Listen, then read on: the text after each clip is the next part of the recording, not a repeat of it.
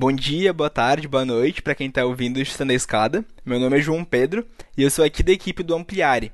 Nós somos uma iniciativa que acredita que a pós-graduação no Brasil em RI tem que ser urgentemente diversificada. Então, se você é um homem ou uma mulher negra, indígena, quilombola, uma pessoa com deficiência, um homem ou uma mulher trans, ou um refugiado ou migrante aqui no Brasil, a gente quer te ajudar a ingressar na pós-graduação no Brasil. Então a gente te convida a nos seguir ali nas nossas redes sociais, Ampliare, Amplie porque nós estamos com a chamada aberta para candidatos. E a gente quer te ajudar a desenvolver o seu projeto, se preparar para a entrevista e tudo que envolve esse universo do ingresso na pós-graduação aqui no Brasil. Obrigado. A escada é uma construção que serve para fazer um deslocamento vertical. Nem sempre é assim, mas tem um jeito de facilitar tudo isso. De elevador? Não.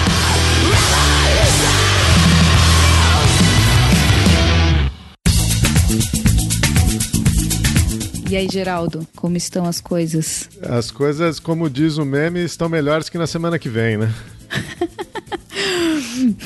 Por aí. Eu vi um, uma frase também que me falaram essa semana, falou assim, tá tudo tão ruim que falar que tá tudo bem é uma grande grande posicionamento político, né? Você já nem continua a conversa. Para quem tá tudo bem, você fala que, meu, não vou nem gastar meu tempo. Então é nesse clima que a gente começa aí o nosso papo hoje com Mário Mantovani, né, que é diretor do SOS Mata Atlântica, ambientalista, tá aí na, nessa agenda levando porrada de vários governos já há muito tempo e topou bater esse papo conosco aqui para falar sobre a desastrosa não política ambiental é, do governo Bolsonaro, para a gente comentar aí a, o posicionamento também patético e cínico do Bolsonaro na cúpula do clima da semana passada com o Biden e falar dos desafios também do terceiro setor nessa agenda ambiental no Brasil, que acho que é uma tarefa que nunca foi fácil, né? Diga-se de passagem, mas que agora vocês têm sido, têm apanhado mais do que o, o habitual, né?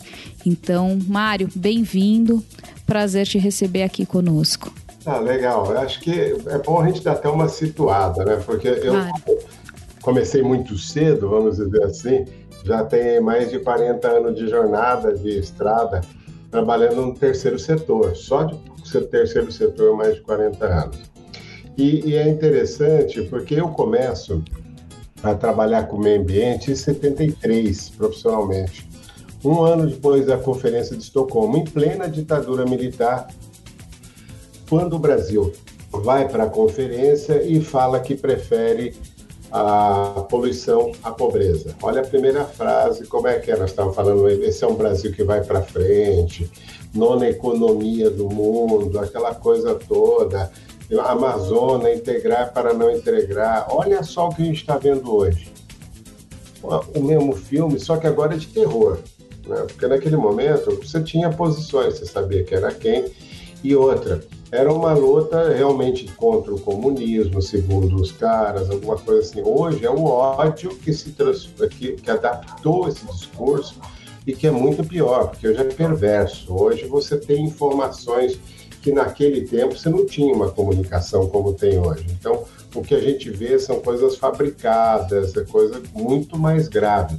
Aquele tempo você olhava a comissão, igual eu fazia, chamada para a turma aí para ficar na frente das fábricas em Cubatão no mimeógrafo, né? Coisa que você, o seu, sua extensão era quantas cópias e quantos litros de álcool você usava né, lá dentro do DCE. E, e eu tô aí nesses anos né, trabalhando com uma coisa pode ser direita, que era o movimento escoteiro, e dentro da PUC fazendo ciências sociais e geografia. Imagina que coisa que era esses anos 70.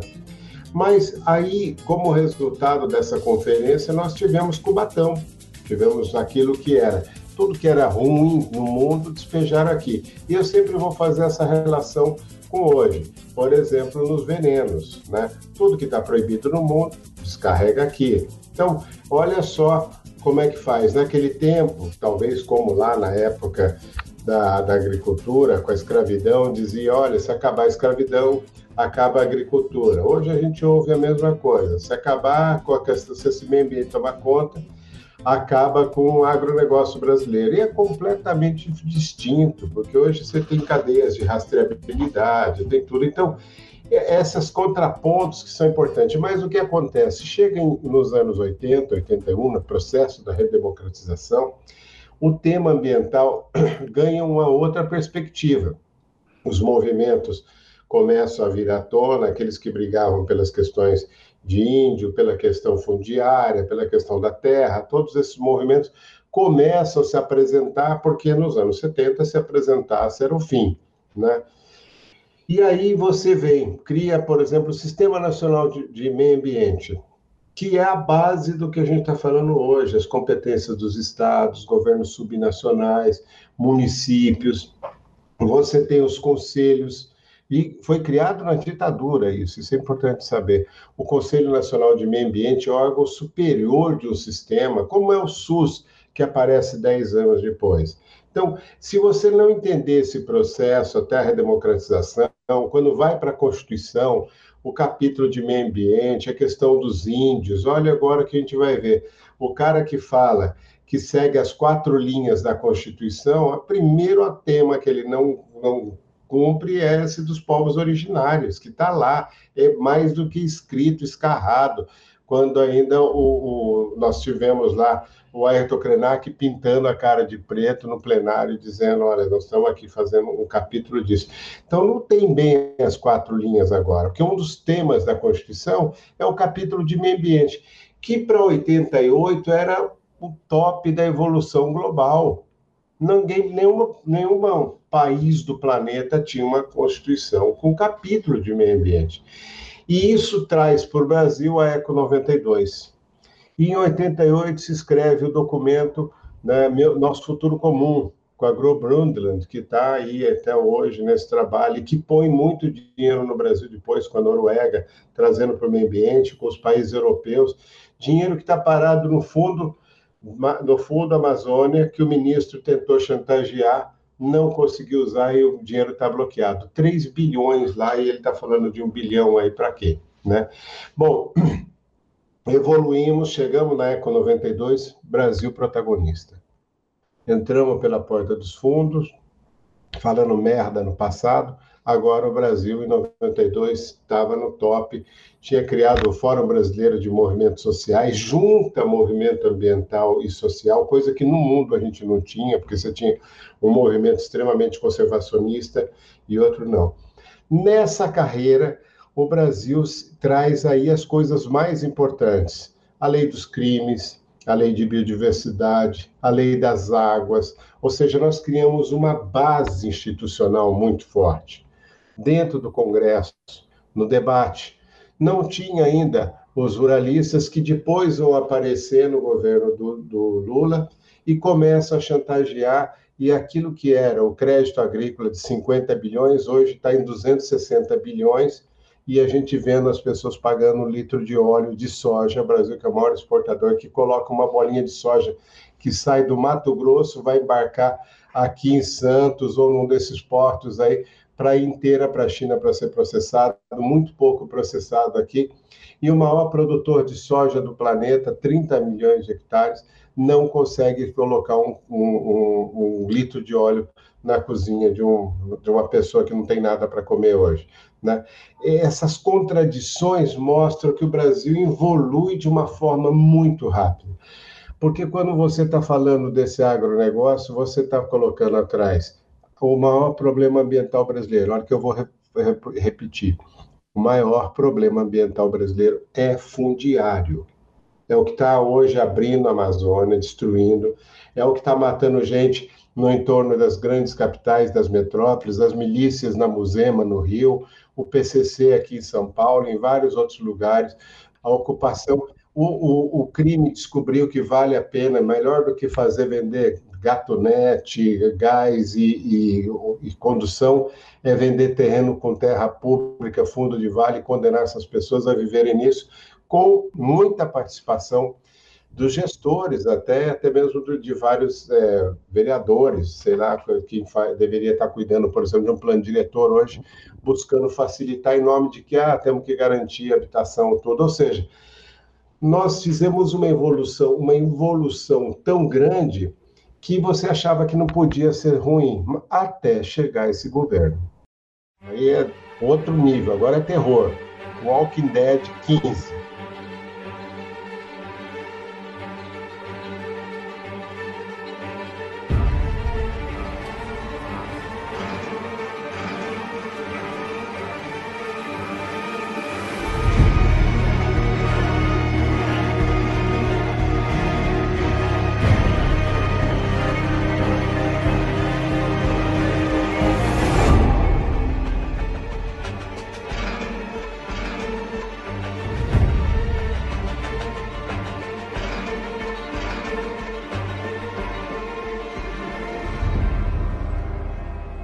Acho assim, primeiro tem que desmistificar, né? O agronegócio no Brasil se comprovou ser muito eficiente, tem uma Embrapa que trouxe tecnologia, maravilha, ninguém é contra. Só que nós estamos falando o seguinte, o Brasil tem 860 milhões de quilômetros quadrados.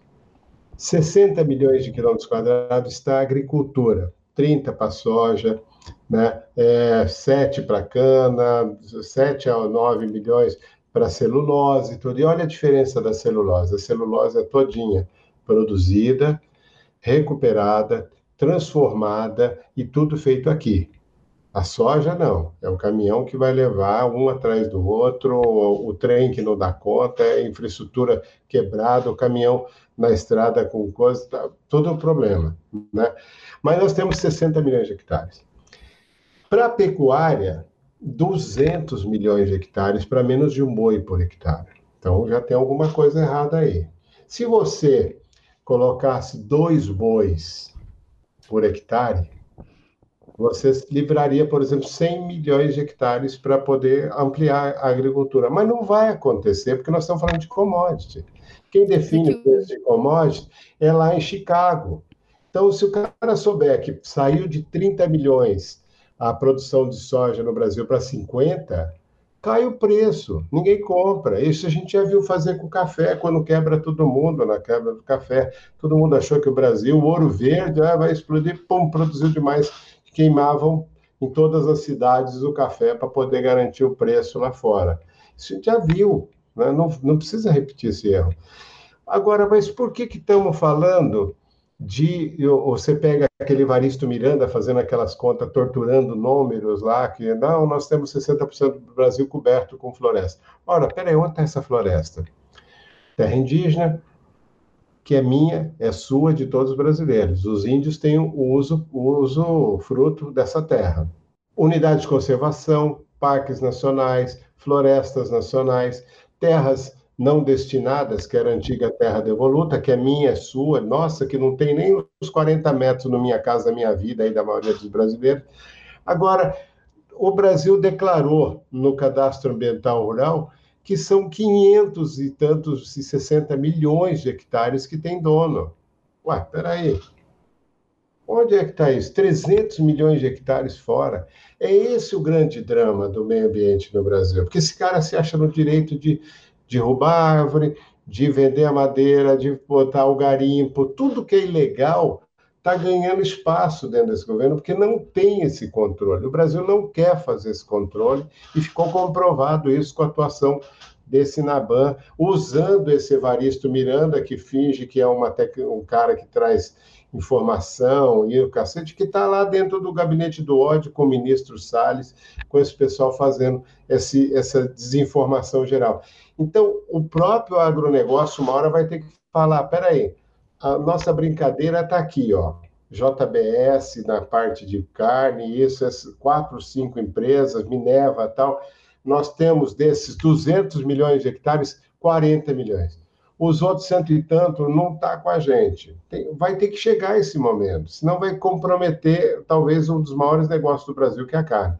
A soja vai ter que falar isso, a cana, a, o, o, café, já está fazendo isso. O café hoje é todinho certificado, a laranja todinha certificada. Então, essas commodities do Brasil vão ter que chegar nesse ponto para dizer, ó, isso não tem nada comigo. Vai falar com eles. A única já está tentando fazer isso com a cana, né? Mas aqui não responde pela do Nordeste. Então, nós estamos vendo que essas cadeias vão ter que se organizar para sair desse enrolo que virou o Brasil sem controle que tem essa, esse time ainda tocando. Então é importante, por isso que eu frisei bem essa parte. Nosso maior problema ambiental é fundiário, está tudo aí. Né? A exclusão, a morte, que diga é, Chico Mendes, que diga Dorothy, que diga tanta gente que foi exterminada por lutar por direitos das florestas, direitos das pessoas que vivem ali. Então, a gente vai ter que entender isso. O nosso problema é essa bancada do agronegócio que tentou agora, em Rondônia, Roraima, liberar o uso da terra de qualquer jeito em cima para garantir a bancada aí que é hoje do agronegócio que está tentando fazer essa regularização fundiária que é, é praticamente a lei da grilagem com o filho da Cátia Abreu, que vai lá, finge que é mocinha tal, mas que bancou esse código florestal e levou a Dilma para dentro desse buraco. Foi ela, tem nome, endereço. Ela e Aldo Ribeiro, dois, que fizeram todo esse estrago para a gente. Então, isso tudo a gente tem que entender, porque essa história está mal contada. Quando o cara quer partir 90% do que tem hoje de problema fundiário pode ser resolvido com a lei antiga. Agora o cara quer mudar a lei para passar para 2.500 hectares para o cara que está com regularização fundiária. Então tem rolo nesse negócio aí, meu. É, é, um desastre sem tamanho. Isso vai pôr o Brasil na rota da destruição e o próprio agronegócio começa a perceber isso hoje. Então a gente tem que entender esses momentos. Mário, você quer Quer explicar isso aí um, um, um pouco mais no, no, passo a passo, cara? Que eu não sei se, se os nossos ouvintes acompanharam esse, esse, raciocínio que você fez. Que a gente vê assim, não, não tem nada de ideologia. Isso aqui é a, a ferro e fogo, é como o Brasil fez. A pata do boi, né? É o, o gado, lembra que isso nos anos lá, do começo da, da expansão, do expansionismo pelo interior do Brasil, era tocar gado, né? Tocava o gado e cerca gado, e cercava o gado. Você continua fazendo a mesma coisa hoje, né? Esses caras continuam colocando fogo na floresta, tira madeira, bota fogo na floresta, joga o, o, o, a, o capim, bota um, um boi lá, depois tira e faz isso se transformar num latifúndio, né? Esse é o grande drama. Isso está numa fronteira agrícola. Você vai pegar no estado de São Paulo, onde já teve o ciclo do, do café, onde já teve ciclos econômicos antigos, então você tem uma estrutura fundiária um pouco melhor, mais estabelecida, mas ainda com grandes problemas, né? Tipo Vale do Ribeira, com quilombos, né? Pontal do Paranapanema, que era terra devoluta, e que esse Naban começou a sua carreira do crime ali. Então você vai ver um pouco, isso eu estou falando em São Paulo, hein, que é estruturado, né, que tem cartório em todas as cidades, que é tudo digital hoje. Então nós não estamos falando de coisa na, na, no faroeste, na fronteira da, da, da, bala, nós estamos falando aqui, né? E imagina isso quando transporta para outras partes. O que a gente percebe, por exemplo, quando você pega um setor que se estrutura como o setor da celulose, que tem certificação como o FSC, que tem uma, um controle muito rígido para coisa que vai entrar na fábrica e tudo, que tem o seu plantio, tem o seu fomentado que, é, que faz um trabalho. Talvez muitas cooperativas do Brasil façam isso também hoje, né, com produção de porco, com produção de galinha e tal, já começa a mudar porque ele sabe que está sendo monitorado. Uma grande empresa que exporta aí, vamos pegar é, a antiga Sadia, depois que quebra, aí a Perdigão compra, essa história toda. Bom, é, é esse, esse pessoal que tem verticalizado ou, ou, de certa forma, a sua produção, esses já, já fazem seu rastreamento, porque é assim que eles se apresentam. O que nós estamos falando é de fronteira, né? É de, de um caso que começa com os estados, né, com o INCRA destruído. Você imagina destruir o INCRA. O INCRA que colocou esses assentamentos na Amazônia não tem nenhum controle. Né? E hoje, quem está querendo fazer isso já fez isso lá no estado dele, o Irajá, fez esse tipo de coisa. Ele foi o cara que cuidava do Instituto de Terras do Estado. Ué, por que, que um cara desse, senador hoje, vem fazer um tipo de proposta como essa de regularização, que não é regularização? Então, assim, as cadeias que são rastreadas, vamos dizer, inclusive a própria soja vai ter que fazer isso. O Blairo, que eu fui levar a motosserra para ele, já não faz mais isso. E você me perguntasse por que, você levou a motosserra, naquele momento era terror. Hoje o cara tem uma cadeia estruturada, faz isso, faz tá, tá dentro do coisa, ele chama para si esse tipo de coisa, assina Handle Table, foi em todos os, os eventos internacionais, viu o que está acontecendo, já chama a atenção dos outros, dizendo, não vem fazer merda aqui no meu território, que você vai comprometer meu negócio. Eu estou dando nomes, como eu falei o nome do, do Aldo Rebelo, como eu falei o nome do Irajá, estou dando esses nomes, porque esses caras eles perceberam, fizeram um movimento diferente. Mas deixa eu te interromper aí. Isso é uma pressão internacional por certificação, por uma própria mudança de, do negócio que passa a exigir né, critérios às vezes de sustentabilidade, de rastreamento, e aí, portanto, a gente precisa se adaptar para continuar vendendo nosso produto lá fora? É uma demanda externa ou é uma. Duas coisas. É o cara percebeu que vai dar merda mesmo. Então eu falei, eu não vou entrar nessa turma aí. Que... Define vai dar merda, por favor. Vão matar a gente. Vai ter um crime. Se imagina um cadáver desse, outro Chico Mendes. O Chico Mendes foi a virada que a gente teve foi quando o mundo olha para a Amazônia de um jeito. A morte do Chico Mendes pode-se dizer um divisor de água no Brasil. Dorothy foi um problema para o Pará, mas o Pará esquece isso rápido, né? Então, é, você tem, lógico, lá fora, essa pressão não tem mais volta, gente. Hoje você tem satélite para todo lado, você tem um, um map biomas aí com o Google mapeando 30 metros e com uma, uma o Planet com essa rede de satélites aí de baixa altura fazendo isso. Não tem mais coisa que você esconda hoje. Então, esse pessoal percebeu isso. A mesma tecnologia que ele põe o trator para arar milhares de hectares é a tecnologia que monitora ele hoje. E ele sabe que isso vai ser chamado uma hora. Vai ser hackeado, sei lá o que, que vai acontecer. Ele não quer entrar nessa. Agora, esse é o cara que entende. Mas tem um monte de gente que fala assim: eles se deram bem, por que, que eu não? Esse é o pior modelo, né? O cara que está solto, o cara que é o pistoleiro que é contratado, que contrata o pistoleiro, esse é o terror. E esse governo entrou para valorizar esse tipo de gente. Não foi para as cadeias, porque as cadeias que estão estruturadas estão rezando para esse cara ir embora daqui, que senão vai dar mais merda ainda, vai ser pior. Então, eles já estão começando a falar: ó, não tenho nada com isso. A própria Tereza Cristina, você não vê ela igual o ministro Salles, ou igual o ministro da Saúde, ou igual o astronauta perdido no espaço. Você não vê nada disso. Você vai ver quem? Você vai ver ela ali na dela, porque ela sabe que ela está conversando com gente grande, com gente que pensa. Né? Nós estamos falando de um governo que é desprovido de cérebro, é desprovido de qualquer sentimento de compaixão, é despro... tem, tem, tem verdadeira paixão pela morte, né? que quer a arma. Então, você está falando de um, de, um, de um bando que, que tomou parte desse país com outro pensamento diferente do que o mundo está andando. Né? O próprio Biden agora, vendo lá a questão da arma, como os malucos lá do Trumpista saem atirando em todo mundo, isso vai acontecer aqui, já está acontecendo. Você pegar o Rio de Janeiro, não, pouco, nada, nada diferente. Toda semana tem uma criança morta, ou pelo crime ou pela polícia. Então, nós temos que ver essa coisa. Isso não é, não separa o que acontece no Rio do que acontece lá na, no, no extremo do Pará. Não separa o que está acontecendo com a Musema, com o que está acontecendo com o cara que está grilando terra nossa. O, o, problema é a escala. Né? Isso que tem que vai dar um problema para o Brasil. Então, nós temos hoje cada milímetro do chão rastreado e medido. Nós temos hoje as propriedades todas que têm que ter o CPF que ninguém tem até hoje. Nós estamos pedindo o CPF de quem fez aquele cadastro, porque aí você vai poder descobrir muita coisa. Também não tem. Então você não tem mais transparência, você não tem mais os conselhos, por exemplo. Conselho Nacional de Meio Ambiente foi desestruturado. Por quê? Para passar a boiada.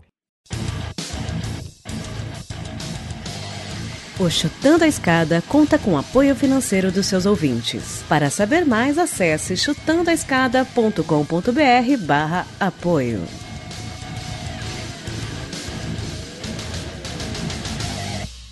Um negócio que me chamou a atenção, Mário, é que esse, é, esse período aí que vocês estão conversando, a maneira como o consenso internacional algum compromisso aparece no, no sistema internacional é o conceito de responsabilidades comuns, porém diferenciadas, né? Que é uma, é uma formulação que, que, que se constrói aí pouco antes, em torno da Rio 92, que aponta né, o, o desgaste, enfim, a, o, a agressão ao meio ambiente produzida pelo processo de industrialização dos países ricos e que a comunidade internacional toda reconhece o problema, mas reconhece que a mitigação deveria ser feita em níveis diferentes. Mas isso foi lá em 92, né? Agora, o que me chamou a atenção foi o Bolsonaro é, resgatar exatamente esse tema, é, esse termo, né? Que é um, é um termo que eu duvido muito que ele saiba o significado, é, mas resgatou o significado nesse discurso que ele fez na cúpula do clima. Né? Quer dizer,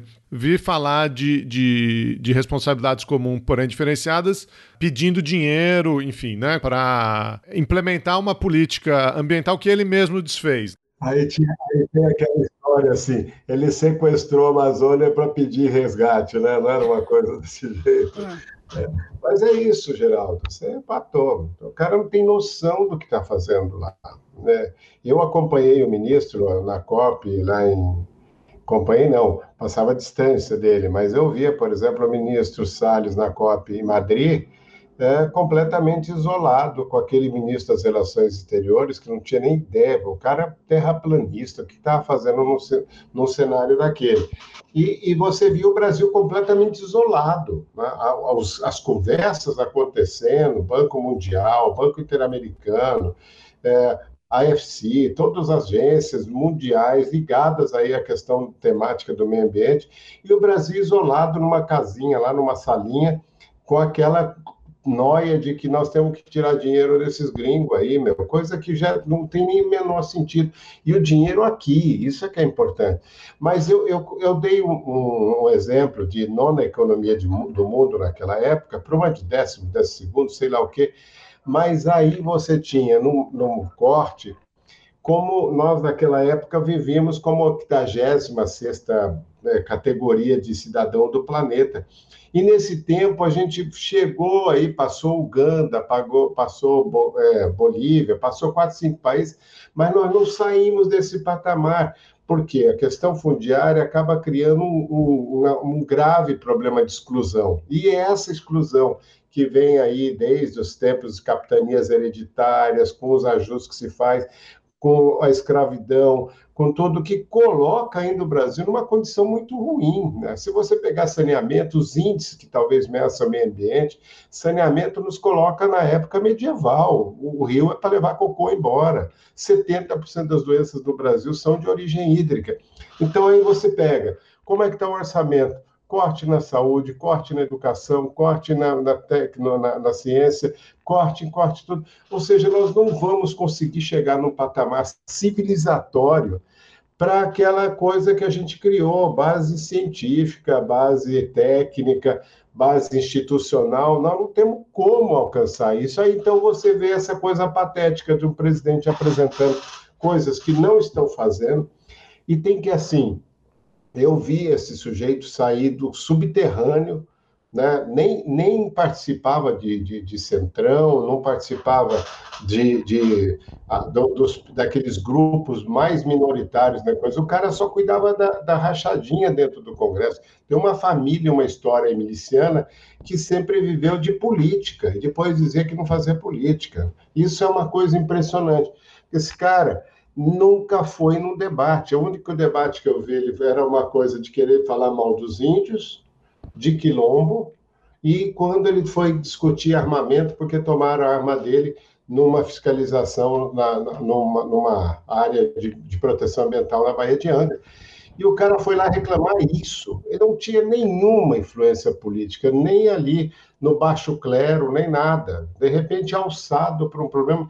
E ele leva esse vício. Ele fala que os, os negros são, pesam em tantas arrobas, que não, não serve nem para reproduzir, dizendo do Vale do Ribeira, talvez lá do Ditão, daquele pessoal que fez o enfrentamento contra o Antônio Emílio na construção das barragens.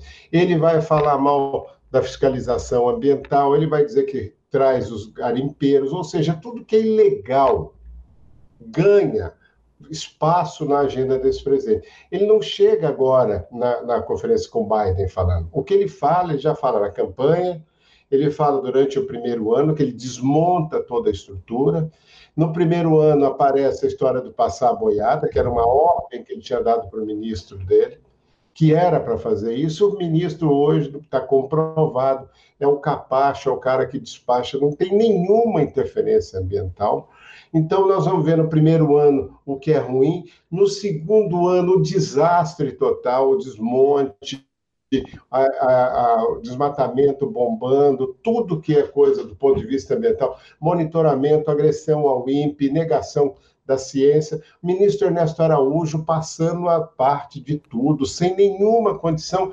E o que ele vai fazer agora é a expressão do que ele fez, ou seja, mentiu descaradamente, sem nenhuma é, cerimônia, e ficou evidente para qualquer um que fizer uma análise mais rasa. Pode ser um, um, embaixador de qualquer país que atua no Brasil, pode ser qualquer pessoa que busque uma informação na internet. Está evidente, tem ele falando como fala contra a Covid, como fala contra as mulheres, quanto fala contra o pessoal LGBT, ou seja, o cara é, ele, ele não tem nada que dizer, foi ali fazer uma média. Você tem, se fizer pesquisa simples, usando o Google, você vai achar todas as falas deles que justificam que era uma mentira. Vamos nós, você começa. Deixa comigo. Não posso respirar, não posso mais nadar. A terra está morrendo, não dá mais pra plantar. Se plantar não nasce, se nascer não dá. Até pingada boa é difícil de encontrar. Não posso respirar, não posso mais nadar. A terra está morrendo, não dá mais pra plantar. Se plantar não nasce, se nascer não dá. Até pingada boa é difícil de encontrar. Cadê a flor daqui? Poluição comeu. O peixe que é do mar. Poluição comeu. O verde onde é que tá? Poluição comeu. Nem o Chico Mendes sobreviveu. Cadê a flor que estava aqui? Poluição comeu. Mário, deixa eu, deixa eu explorar um, esse seu lado. Você estava contando agora, né? Eu, eu vi surgir dos, do, do fundo do poço do Congresso, né? É, você é diretor de políticas públicas do, do SOS Mata Atlântica, já há bastante tempo, é, e esse é um cargo que é, te expõe a esses congressistas, né? seja no nível municipal, estadual, federal. Então, se você pudesse contar um pouquinho para a gente assim da sua trajetória nos, nos, últimos anos ou nas últimas décadas, que tipo de projetos é, ou, ou que tipo de pautas que você levava para o Congresso, leva para o Congresso, como era essa, essa. Que tipo de iniciativas vocês conseguiram é, desenvolver e como isso vem mudando, né? Porque eu imagino que é, isso venha mudando no, no, nas, nas, últimas décadas, por exemplo. Só para complementar, pegar carona na, na pergunta, também tenho curiosidade para ver qual é a participação que tem nesses espaços para movimentos sociais, para ONGs, para a sociedade civil, né? De que maneira isso é articulado nesse processo legislativo também em comum. Ah, e, também é sempre bom contar isso. Eu já ia para Brasília, eu era dirigente sindical aqui com a POSP, coisa do tipo, nas diretas, eu ia direto para Brasília. Então eu já tinha a manha, né, já conhecia. Depois me envolvo com a Constituição, pouco mais de informação. Depois da Eco 92, que eu volto a fazer essa parte já dentro da SOS, eu entro na SOS em 91 oficialmente mas estava na fundação da SOS lá em 86, na Ilha do Cardoso, no Vale do Ribeira. Bom, eu, o que, como é que a gente fazia? Eu estava ali com uma missão de fazer a lei da Mata Atlântica. Estava lá na Constituição, que era patrimônio nacional, vamos fazer uma lei. E olha como era ruim, na, na época, na, na Constituição, nós colocamos proteção de nós colocamos Mata Atlântica, Amazônia, Pantanal, não colocou Cerrado, não colocou Caatinga. Imagina como é que pode, não tinha conhecimento, nem da Mata Atlântica, tinha mais informação fora do que aqui. Nós começamos a trabalhar com o INPE nesse momento, olha que interessante. Trazemos a primeira forma de monitoramento que existia aí de, de floresta, se desenvolveu aqui essas metodologias e todas. Então, com essas informações, eu ia para dentro do Congresso dizer, ó, vamos fazer a lei da Mata Atlântica, vamos trabalhar aqui. E foram 14 anos de enfrentamento já às primeiras aparições da bancada ruralista com vários deputados que queriam continuar destruindo a floresta. A Mata Atlântica, nesse momento, em 86, perdia um campo de futebol de floresta a cada quatro minutos e restava menos de 10%. Né? Então, eu tinha ali uma motivação para ir procurar e mostrar. Aí a gente fez aquela bandeira ser uma parte do verde. Aquilo foi um impacto violentíssimo. Primeiro que os militares diziam que a gente tinha mexido na bandeira, eu fui várias vezes responder inquérito militar lá porque tinha mexido na bandeira. Hoje você seria enquadrado na Lei de Segurança Nacional, né? Isso, daí eu ia ser muito feliz. Eu não consegui naquela época, mas isso tudo não enquadrou a gente. Bom, aí o que, que acontece? 14 anos aprendi tudo dentro do Congresso. Sabe como abordar um cara que era contra, que era a favor. Nós invadimos o Congresso com criancinha, com bolo, com desenho pintadinho, levamos de tudo. Pensa um negócio nós fizemos. Fechamos o ministério, metemos cadeado, invadimos. Todos os tipos de ocupação do Congresso a gente fez né, naquele momento. Então, aprendi a falar de Ásia. Aí eu resgato uma coisa que é interessante. As frentes parlamentares. A gente cria a Frente Parlamentar Ambientalista em 97 com uma perspectiva completamente diferente, porque a Frente Parlamentar Ambientalista tem sociedade civil e parlamentar. Isso não tinha no Congresso. Até os anos, até agora, pouquinho, até um pouco antes dos anos 2000, o, como é que era feito o lobby? Né? O cara ia lá, pagava, dava um presentinho, uma passagem, levava amante, fazia isso, fazia um monte de coisa, agradava, vai numa festa, vai no, num evento grande, sempre patrocinado por grandes empresas, isso, aquilo. Esse era o lobby tranquilo, e a gente fazia o contrário. Como é que a gente fazia? O tema que ia discutir na comissão de meio ambiente, o tema que ia discutir no plenário, a gente fazia de manhã, um café aberto com o tema e discutindo, inclusive cheio de, eh, de ruralistas, às vezes ali presente, ou até mesmo com os deputados que eram contra, que vinham ouvir o que a gente estava falando. E aí a gente descia, ia para o plenário, ia para a comissão e continuava o debate. Ou seja, não fazer nada na sala, escondido, como é o lobby, né, na antessala. Nosso negócio era aberto, transparente convidando, inclusive, o próprio deputado que quisesse falar, olha, está aqui todo mundo, microfone aberto e vamos fazer política de verdade. Como uma assembleia, talvez, de universidade, coisa desse tipo, com um pouquinho dos ritos da casa, porque você tem uma frente parlamentar. E aí eu passo a ser o cara de advocacy da SOS. Isso que a gente viu com esses movimentos, Renova, RAPs, tudo isso, nós fizemos na prática dentro do Congresso, né? E, e, e, foi interessante porque nós criamos um jeito de fazer política que até hoje a gente usa. Toda quarta-feira tem um, uma live sobre um tema que está rolando em Brasília. A gente traz. Fizemos mais de 60 encontros nesses dois anos. Com, se você entrar lá na página frenteambientalista.com.br, você vai ver todos esses debates claramente com posições, convidados, vai de Carlos Nobre até o maluco que abraça Samambaia, e a gente traz porque a gente quer ouvir todo mundo. Fala que o Samambaia, sei lá, os biodesagradáveis, como o pessoal chama.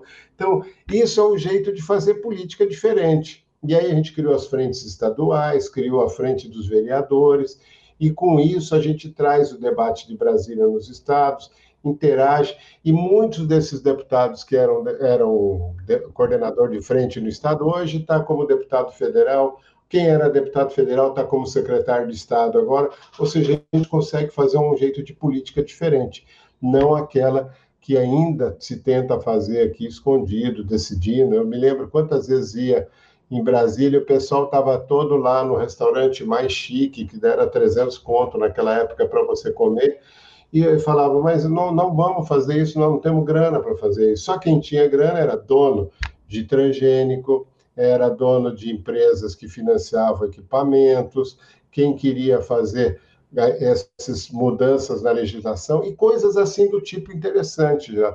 O cara chegava para a gente e falava: vamos chamar os ambientalistas, 5% de embalagem vai ser para educação ambiental. Você falava: ah, que legal, vamos fazer isso. Aí, dali a pouco, alguém ligava e falava: Mário, porra, o que vocês estão fazendo? O cara veio aqui pedir que se, se eu desse tanto para ele, ele ia tirar o projeto de lei. Então você começa a entender como é que é o jogo na casa. E foi assim que eu acabei ficando dentro do Congresso e vou continuar. Eu acho que é uma coisa que nasci para isso. Se puder mapear para a gente o tamanho dessas bancadas, né? Porque tem uma diferença não só de financiamento, de recursos, também de estratégia mas a gente vê uma desproporção enorme né, nesses, nas bancadas hoje, que já é, não é uma novidade desse governo. Né? Já gradualmente, a cada eleição, inclusive nos governos do PT, a gente viu um aumento da bancada ruralista. Né? Então é uma tendência aí do legislativo, ela, ela vem crescendo, né? É, como que está essa proporção em termos de tamanho aí das bancadas dos ruralistas versus dos ambientalistas, para a gente entender os jogadores aí desse... Não tem nem jeito de, de falar, você tem um, um agronegócio irrigado por 260 bilhões. Né? Então, já por aí. Você tem uma casa no Lago dos Ruralistas, que se encontra toda terça-feira no almoço e nas salas lá para conversarem. É, é, é, o oposto do que a gente faz. Né? Você tem lá um... e, e, também não tem muita gente que, se você entrar no, no, Google e escrever frente ruralista e frente ambientalista, nós estamos ali no pau a pau. Acho que a gente só perde hoje para evangélica. Essa sim, grande e forte, né? Porque isso tem um impacto nesse governo agora que é, é, chega a ser essa questão dos costumes ganhou muito espaço. Né? A bancada ruralista começa a cair na real quando percebeu que esse maluco que está de plantão hoje está pondo em risco o agronegócio. Né? Vai ser, vai, vai ter aí o do ponto de vista do comércio internacional, a gente já ter ficado fora né, da, das questões aí de, do acordo né, de, de, livre comércio, quando a gente já começa a perceber que é tudo rastreado, até a própria China, que comprava de qualquer coisa, de qualquer preço, se onde tivesse qualquer produto natural, hoje já começa a falar, ó, oh, peraí, nós vamos ter que ver a nossa pegada aqui, isso não pode ser somado. Então, já tem uma outra perspectiva e começou a impactar no agronegócio. Aquilo que era passar a boiada, por exemplo, o Código Florestal, que foi o maior embate que a gente já teve até hoje, eu acho que não teve outro, e a Dilma foi chantageada de todos os tipos, está tudo registrado, só basta ver a história do Código Florestal, até o Veta Dilma foi na base da chantagem. Né? E, e aí, quando você tem é, esse grupo que, que, que, invade agora, por exemplo, com o NABAN, que é ultradireita dentro do Ministério da Agricultura, até em contraponto a Tereza Cristina, que é ministra da Agricultura. Não é a mesma turma, ele é o DR, aquela coisa mais atrasada da questão da terra. E esse cara vem sabotando, nesses dois anos e meio, o, o, o Código Florestal com a regularização fundiária, que estava previsto, que era o principal instrumento do Código Florestal, CAR, Cadastro Ambiental Rural e Plano de Recuperação Ambiental. Quando os caras fazem isso, eles destroem essa base.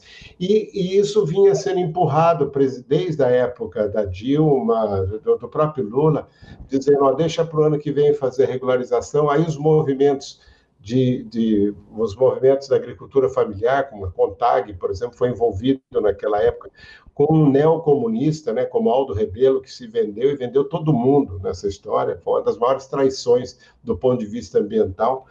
Quando você tem esse, esse momento de ruptura, e quando você vê essa ultradireita, né, é, quase que colonialista, você tinha aí um movimento, talvez um dos mais atrasados que a gente tinha, talvez a, as oligarquias rurais, mas a oligarquia antiga era de um coronel com suas concubinas, com as suas coisas ali.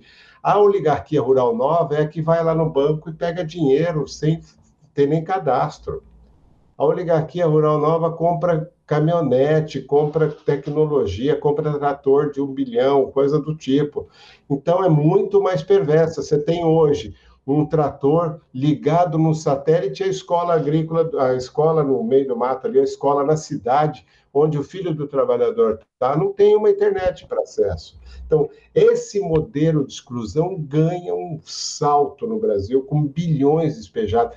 E não é eu acho que é importante a gente falar isso, porque assim, a bancada ruralista está ali. Eu quero uma estrada.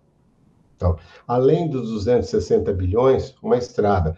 Eu quero um posto de saúde, eu quero uma escola para o trabalhador, eu quero, eu quero uma delegacia, eu quero segurança. Tudo isso você vai pôr na conta. O caminhão que sai com o cara arrebitado lá de, do, do, do para vir trazer no porto e que bate e volta direto para trazer a soja, isso não conta na lista. O que ele está usando, uma estrada que ele está destruindo com peso, que esse cara está ganhando pouco, um, equipamento como um caminhão que custa aí quase um bilhão, um milhão, né? Ele, não, você não põe isso, não é a conta lá do crédito agrícola. Tudo isso é financiamento que vai e você deixa de ter uma escolinha para essa comunidade. Você deixa de ter... Então, as prioridades foram determinadas por esse pessoal. Por isso essa bancada ganhou um peso violento e tem hoje 100 bilhões aí na, na balança que eles que colocam, na balança comercial. E o que, que o ambientalista fala? Vocês não plantam nem o arroz que vocês comem, vocês não plantam. E aí vem com aquela coisa, vocês querem impedir o Brasil, esse, esse tipo de coisa. Então, mas a bancada ambientalista ela tem uma coisa legal, ela tem esse histórico e tem essa capacidade de articular. Então, um pouco isso. Eu dei exemplo de como funciona essa bancada, porque é desproporcional, não tem nada a ver. Eles têm 20, 30 consultores e tudo, nós temos dois, eu e a menina que trabalha comigo, para ordenar e fazer as atividades da Frente Parlamentar Ambientalista. Então, não se compara nisso mas nós ganhamos de muitas outras frentes que existem dentro do Congresso que não conseguem nem se reunir. A nossa está lá reunida e público. Isso que é mais importante. É, só para a gente ilustrar aqui o, a complexidade né, do problema, então o agronegócio no Brasil ou a agricultura no Brasil ocupa 43% do território brasileiro, né, em termos de,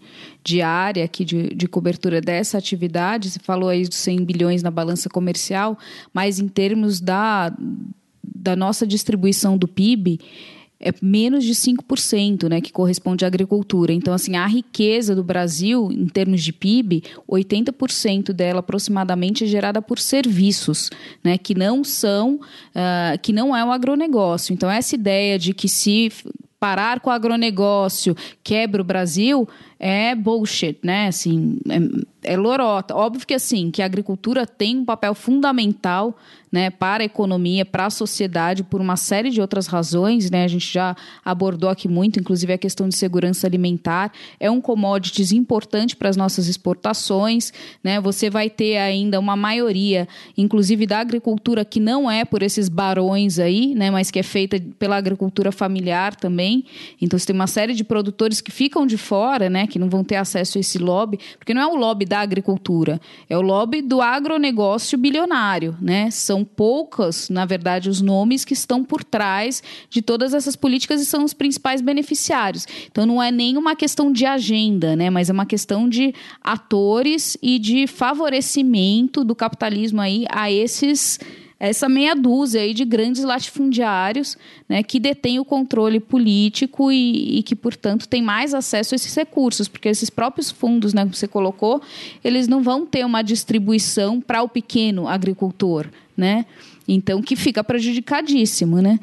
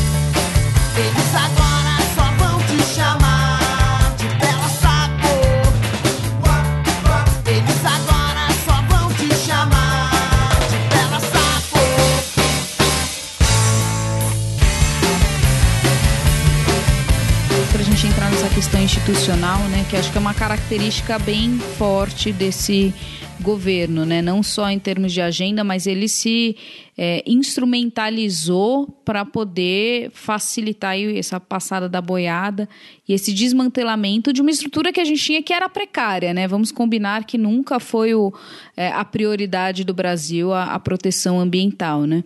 Mas acho que o que choca muito desse governo é o quanto ele veio para desaparelhar né, as instituições de recursos ou mesmo acabar ICMBio, né, próprio IBAMA, FUNAI, então assim todas essas instituições que já eram precárias, né, em termos de, de recursos humanos e financeiros e, e orçamento e o quanto ele veio para desmantelar tudo isso e agora se fala que o, o que o Salles está querendo fazer é se apropriar dessas instituições, né? Colocando os seus, assim. Que acho que é um personagem que você falou aí de um, um capanga, né? É, dessa política toda, mas que tem tido um protagonismo aí grande, né? Assim, uma figura perigosa que aliás salientando, né, para quem votou no novo, achando que era novo e tal, tá aí o exemplo, né? Então, se, se com um ministro os caras estão fazendo um estrago desses, né, que bom que, que não emplacaram mais parlamentares e tudo mais, né? De novo, aí não tem nada, né? O coronelismo da, do faroeste vestido com um terno engomadinho aí, um óculos de tartaruga para ficar mais hipster. Esse, esse, é, esse é o típico exemplo. Os caras que eram mais bolsonaristas, que é todos da, da, da, do gabinete do ódio, o Weitraub, com tudo que era o melhor amigo do presidente, tudo já foi defenestrado. Ernesto Araújo, ligado lá com, com o Olavo de Carvalho, com essa turma toda, também já foi defenestrado. Eles escolhem assim, quem vai fazer o serviço sujo agora? O, o, astronauta, como eu falei, não voltou do espaço, está perdido, não conseguiu fazer esse papel, então já foi descartado. O Pazuello, que era o cara querido, general, especializado em tudo, já está descartado. Eu... O Moro também, né? O Moro, então o governo descarta, é a coisa do ódio mesmo. É, é, morreu na batalha, já era a troca, põe quem vai fazer o papel sujo. O, o, o Salles tem muita habilidade. Quem é o Salles? Explica pra gente aí na visão de vocês. Pau mandado, é o melhor pau mandado nesse momento, não tem outra explicação. E qual é a ligação dele com o agronegócio? Nenhuma, zero. Né? Ele é amigo do Naban e estava com. O que, que eles fizeram? Quando o Salles entra no Ministério do Meio Ambiente, ele pega o Serviço Florestal Brasileiro, responsável pela questão do controle do Código Florestal, que era ali, que era a caixinha onde ia regularizar isso, e entrega isso para o Naban, que vai para o Ministério da Agricultura. Ele pedia para chamá-lo de ministro, ele não aceitava ser chamado de secretário. Deixa eu só acrescentar aí, Mário. Naban Garcia, né? É secretário de Assuntos Fundiários do Ministério da Agricultura, ex-presidente da UDR, né?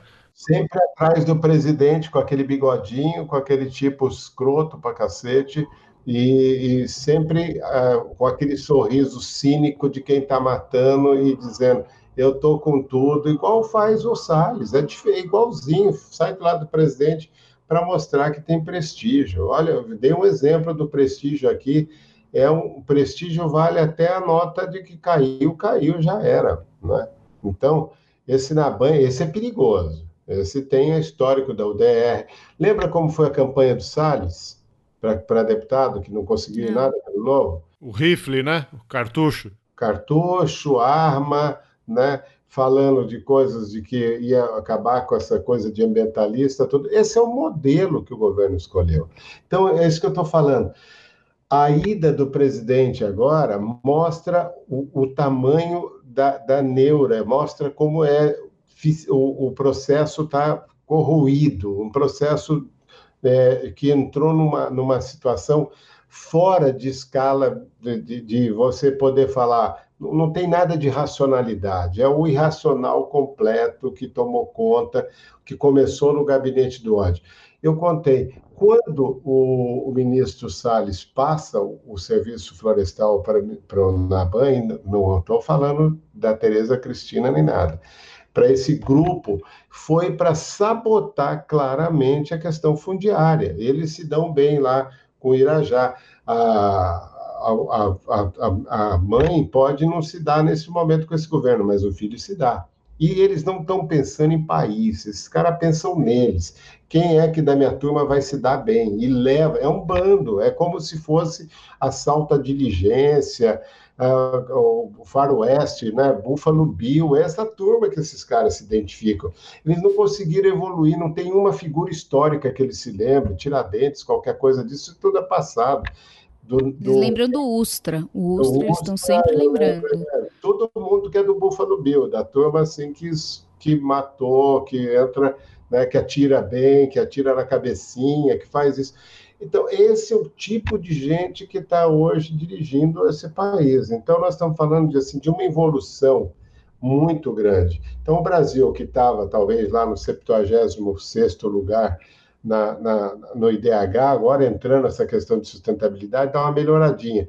Mas não quer dizer que a população ficou melhor, porque ela não tem benefício nenhum desse, dessa rapinagem que vem sendo feita contra nosso patrimônio. Quando você fala terra devoluta, não é do governo. É, é como eu falei, é a minha, a sua, é de quem não tem um, ter, um, um, quintal, porque a minha casa, minha vida condenou a família dele a viver com 40 metros quadrados num condomínio ou num, num, num desses conjuntos habitacionais, como era nos anos 70, quando criou lá, talvez, a Cidade de Deus, fora, longe, que vai virar gueto, porque ali vai morar as pessoas que não têm a menor chance de ter um transporte, uma escola ou um posto de saúde. São depósitos de gente que colocaram. E essa gente que deveria ter, né, todas nós que deveríamos ter aí nessas terras, parques, unidade de conservação, terra devoluta, é o meu quintal que eu vou deixar para os meus netos, que está previsto na Constituição isso, né, para nós e futuras gerações, fora da real. Então é isso que a gente tem que ter atenção nesse momento.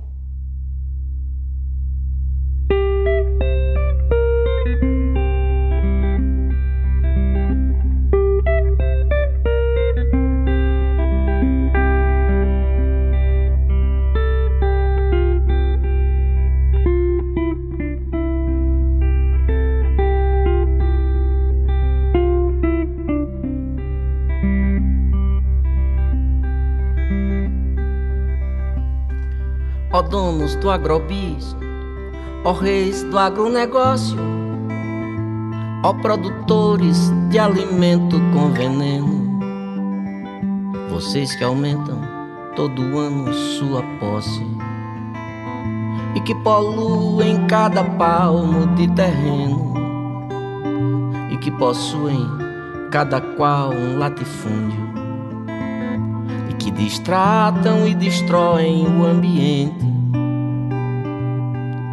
cada mente de vocês olhei no fundo e vi o quanto cada um no fundo mente. Vocês desterram povaréus ao léu que erram e não empregam tanta gente como pregam. Vocês não matam nem a fome que há na terra nem alimentam tanto a gente como alegam. É o pequeno produtor que nos provê. E os seus deputados não protegem como dizem.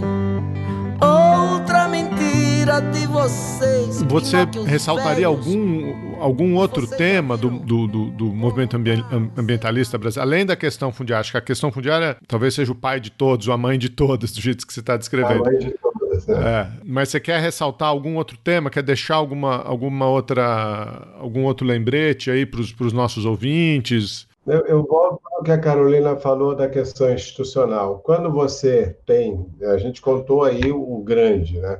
No varejo, que também tem grande importância, quando você tem um Cisnama criado em 81, lá com os, com os militares, que é um órgão superior do sistema, que você tem definidas todas as competências, você acaba com o Conselho de Meio Ambiente, você acaba com o conselho que vai avaliar como é que estão tá os investimentos no Fundo Amazônia, ou seja, esse desmonte ele acontece em cima, no macro, mas ele acontece nas atitudes do dia a dia. Quando você coloca um militar de plantão na porta para não deixar um cara entrar representando o um município, como aconteceu na última reunião do, Conselho, do CONAMA, o cara deu porrada no, no, no cara que foi eleito para estar tá representando ali o, o conselho. Né? Quando você começa a desmontar isso e, e aparelhar né, dentro do, do ministério, com, a gente nunca viu isso, né? nem nos militares, é isso que eu estou falando.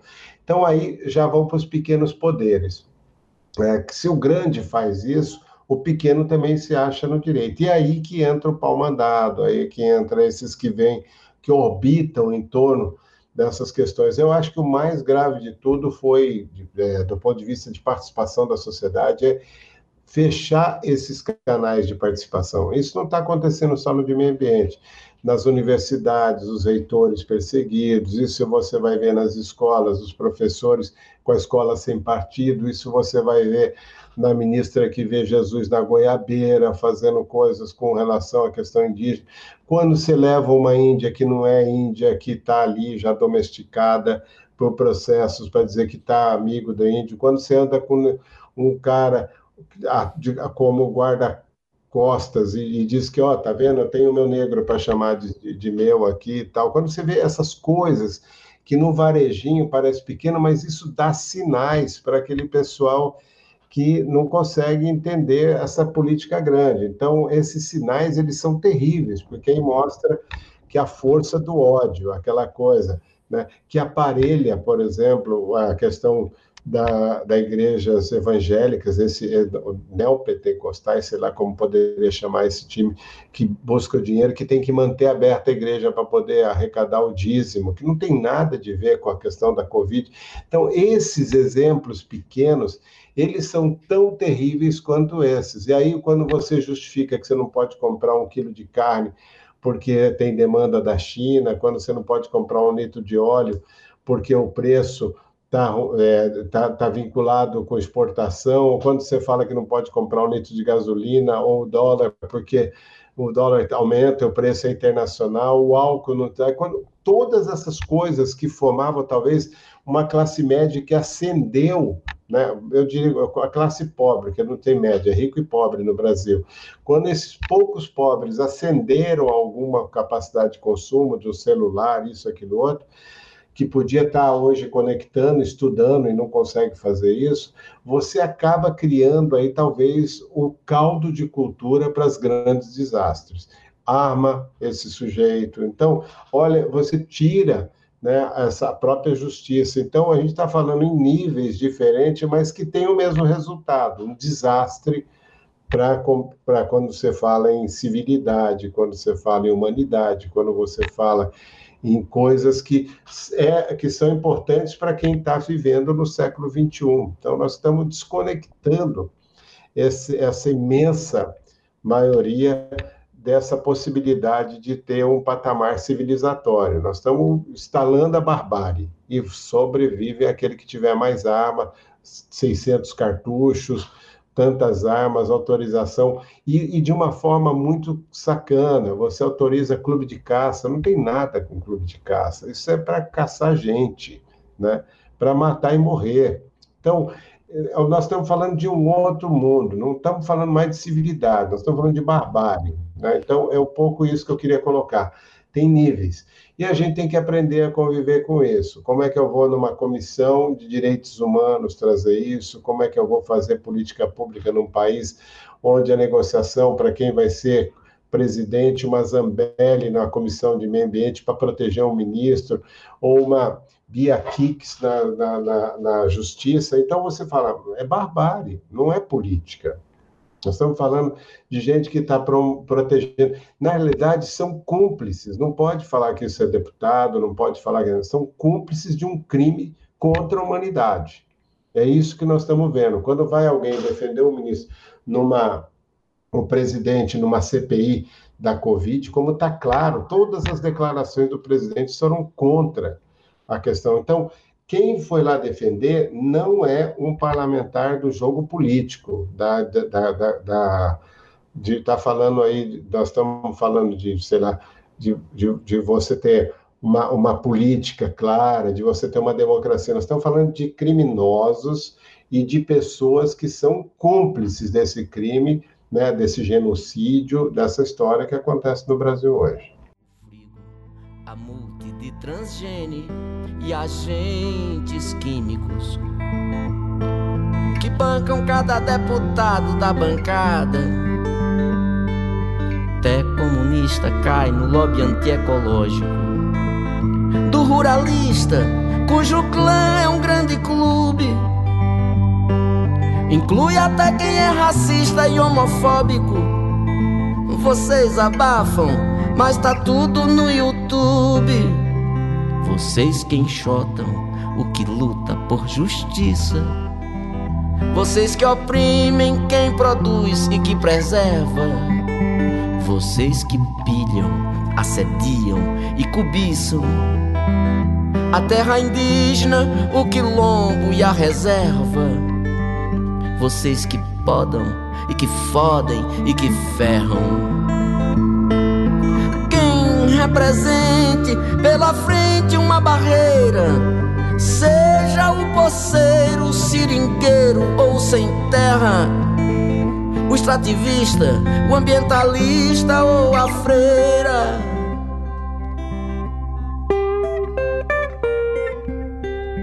Acho que, né, disso tudo a gente pode pelo menos desistir dessa política institucionalizada aí pelos próximos um, um ano e meio, né, no mínimo que, que falta.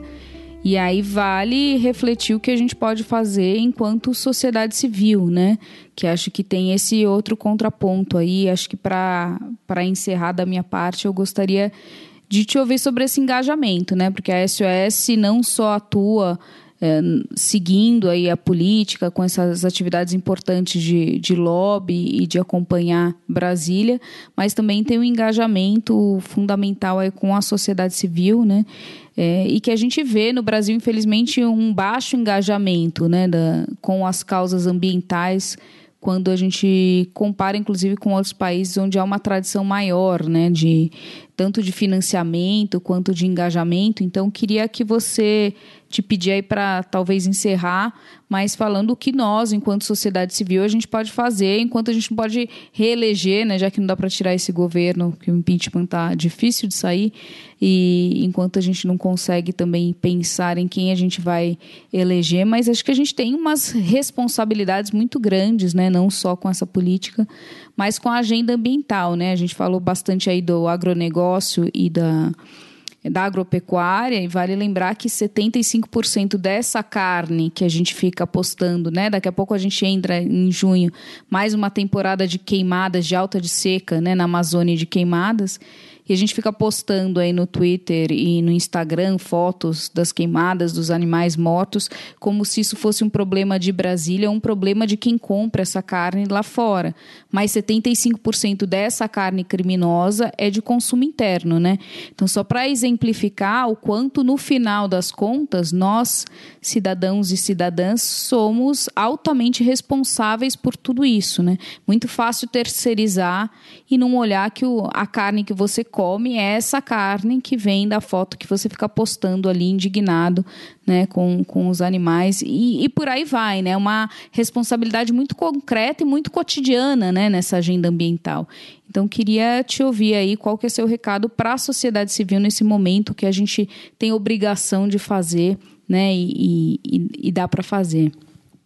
Bom, primeiro é não desistir de fazer política, jamais. Né? A gente aprendeu o que a gente conseguiu fazer até hoje, da resistência, de enfrentar a ditadura, de, de fazer momentos, foi fazendo política. E, e, tem que fazer política sim. Qualquer ato nosso, aí, como você falou, um ato de consumo nosso é um ato político. Não adianta falar, ah, não tem nada com isso. Tem sim.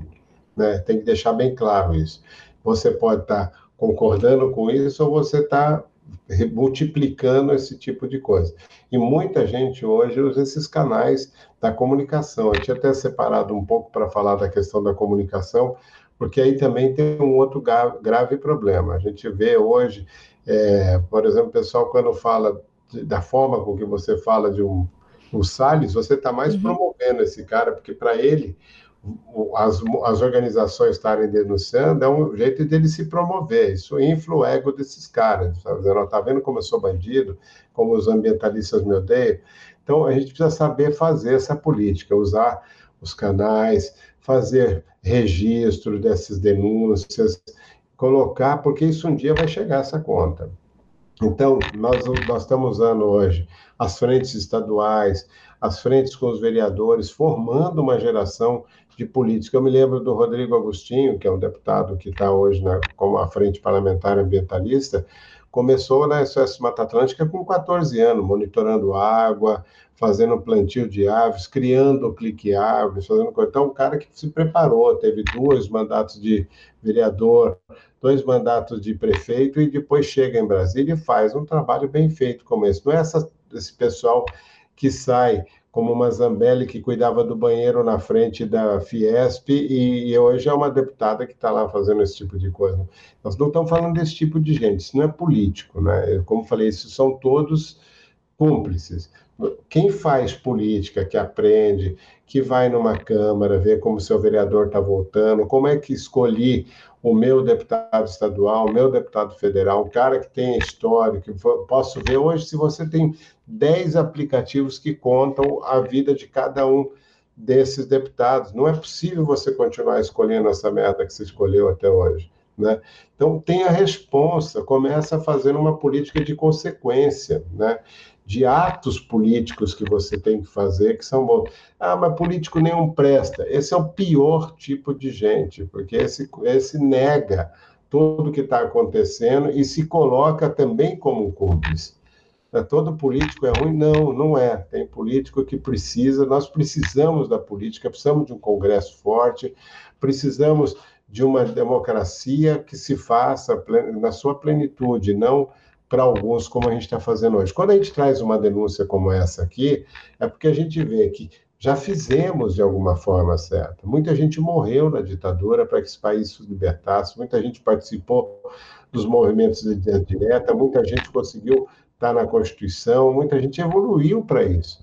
Pô, não é possível que a gente vai falar, não tem, não dá para você fazer um eclipse e, e, apagar essa parte da história. Essa, essa história que eu quero que minha filha se engaje, essa história que eu quero que meu neto reconheça e que lute por esse país que a gente lutou. Eu tive a sorte de não morrer porque o cara que era ambientalista naquele momento, olha, eu lutava contra usinas nucleares, lutava contra o que era Cubatão, lutava contra o que era o desenvolvimento, o modelo de desenvolvimento, contra as usinas no Amazonas com Balbina, tudo.